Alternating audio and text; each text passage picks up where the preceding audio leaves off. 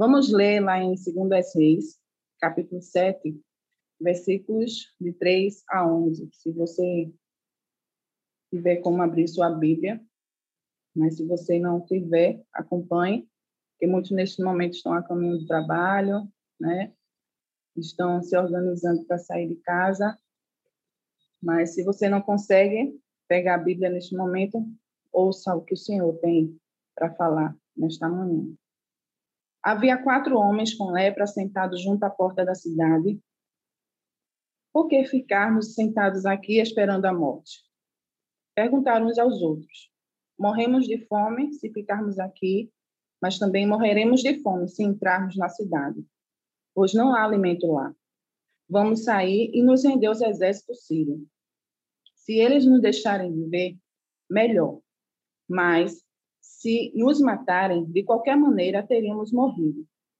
Ao anoitecer, partiram para o acampamento dos sírios. Quando chegaram à extremidade do acampamento, viram que não havia ninguém ali, pois o Senhor havia feito o exército sírio ouvir o ruído de carros de, de guerra e o galope de cavalos e os sons de um grande exército que se aproximavam. Disseram uns aos outros: o rei de Israel contratou mercenários hititas e egípcios para nos atacarem. Por isso, fugiram ao anoitecer, abandonando tendas, cavalos, jumentos e tudo mais, e correram para salvar a vida. Quando os leprosos chegaram à extremidade do acampamento, foram de uma tenda a outra, comendo e bebendo. Pegaram a prata, o ouro e as roupas que encontraram e esconderam tudo. Por fim, disseram uns aos outros: isto não está certo. Este é o dia de boas notícias e não contamos a ninguém. Se esperarmos até o amanhecer, seremos castigados. Venham, vamos voltar e dar notícia no palácio. Eles voltaram à cidade e relataram às guardas do portão o que havia acontecido. Fomos ao acampamento sírio e não havia ninguém, disseram eles. Os cavalos e os jumentos estavam amarrados e as tendas, todas armadas, mas não havia ninguém por ali. Os guardas gritaram anunciando a notícia no palácio. Na leitura que fizemos agora, fala de quatro leprosos. Eles estão à porta da cidade de Samaria, onde os sírios sitiaram aquela cidade, acampando-se ao redor dela. Foi a estratégia que os soldados tiveram, pois fazendo isso, o povo de Israel não tinha como se alimentar. E com isso, os soldados esperavam que o povo se rendesse. O interessante que este cerco em Samaria durou três anos. Está lá em 2 Reis 17, versículo 5, diz assim, porque o rei da Síria subiu por toda a terra e veio até Samaria e cercou três anos. E durante esses três anos, nada foi feito pelo povo, ninguém se movimentou. Mas o que eu quero te lembrar que eu e você vamos nos apegar a esses quatro leprosos. Eram quatro homens, quatro homens que não tinham mais esperança.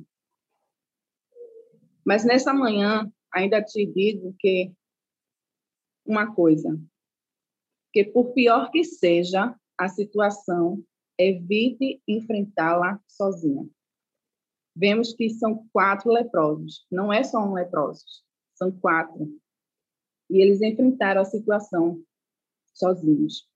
Assim como nós, muitas vezes, ficamos sem esperança, ou até mesmo neste dia, neste momento, você está desesperançado pelo seu filho que está nas drogas, pelo seu esposo que não deixa bebida, pelo emprego que não chega, pela cura que não vem.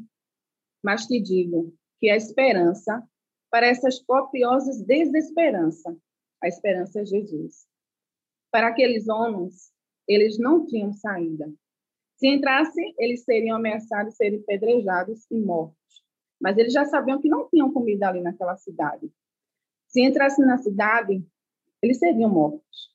Se continuassem à porta da cidade, eles morreriam de fome. Se entrassem no acampamento dos sírios, logo pela manhã, seriam mortos para eles, não tinha nenhuma saída. Tinham que tomar uma decisão, que não é nada fácil. E nessa tomada de decisão, não saberia eles que o Todo-Poderoso o Deus de Israel, faria o milagre e contaria com eles que eles seriam usados para levar as boas novas. Eles tinham que tomar uma decisão. Na nossa vida não é diferente. Quantas e quantas vezes temos que tomar decisões? E nestas decisões temos dúvidas. Não se deixe levar pela dúvida, pois ela pode nos paralisar.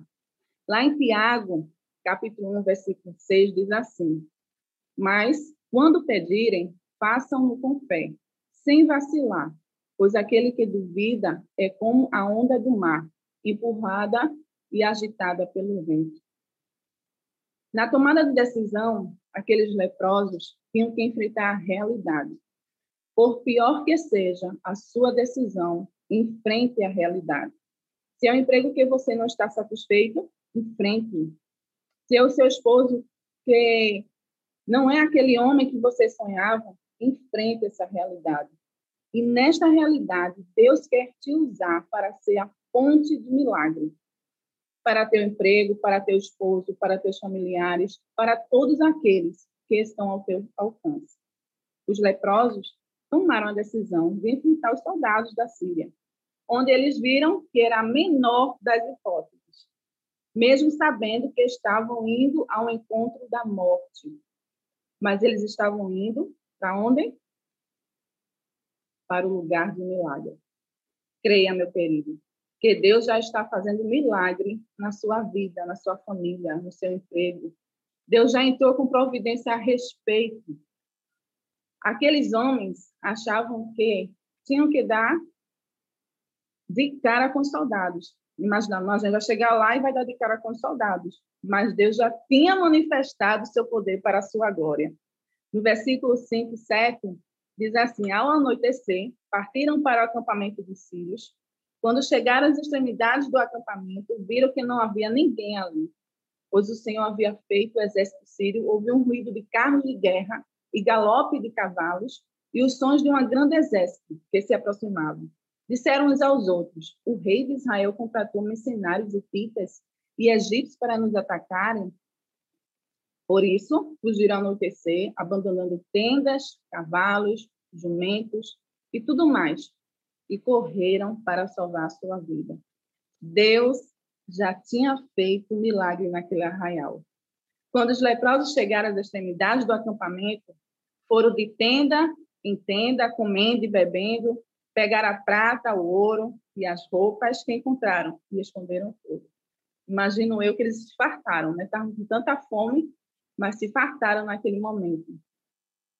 Mas, em um determinado momento, eles conversando entre si, acredito que já estavam com a, a pança cheia já, né? E conversaram entre si, está lá no versículo 9. Isto não está certo. Este é um dia de boas notícias e não contamos a ninguém.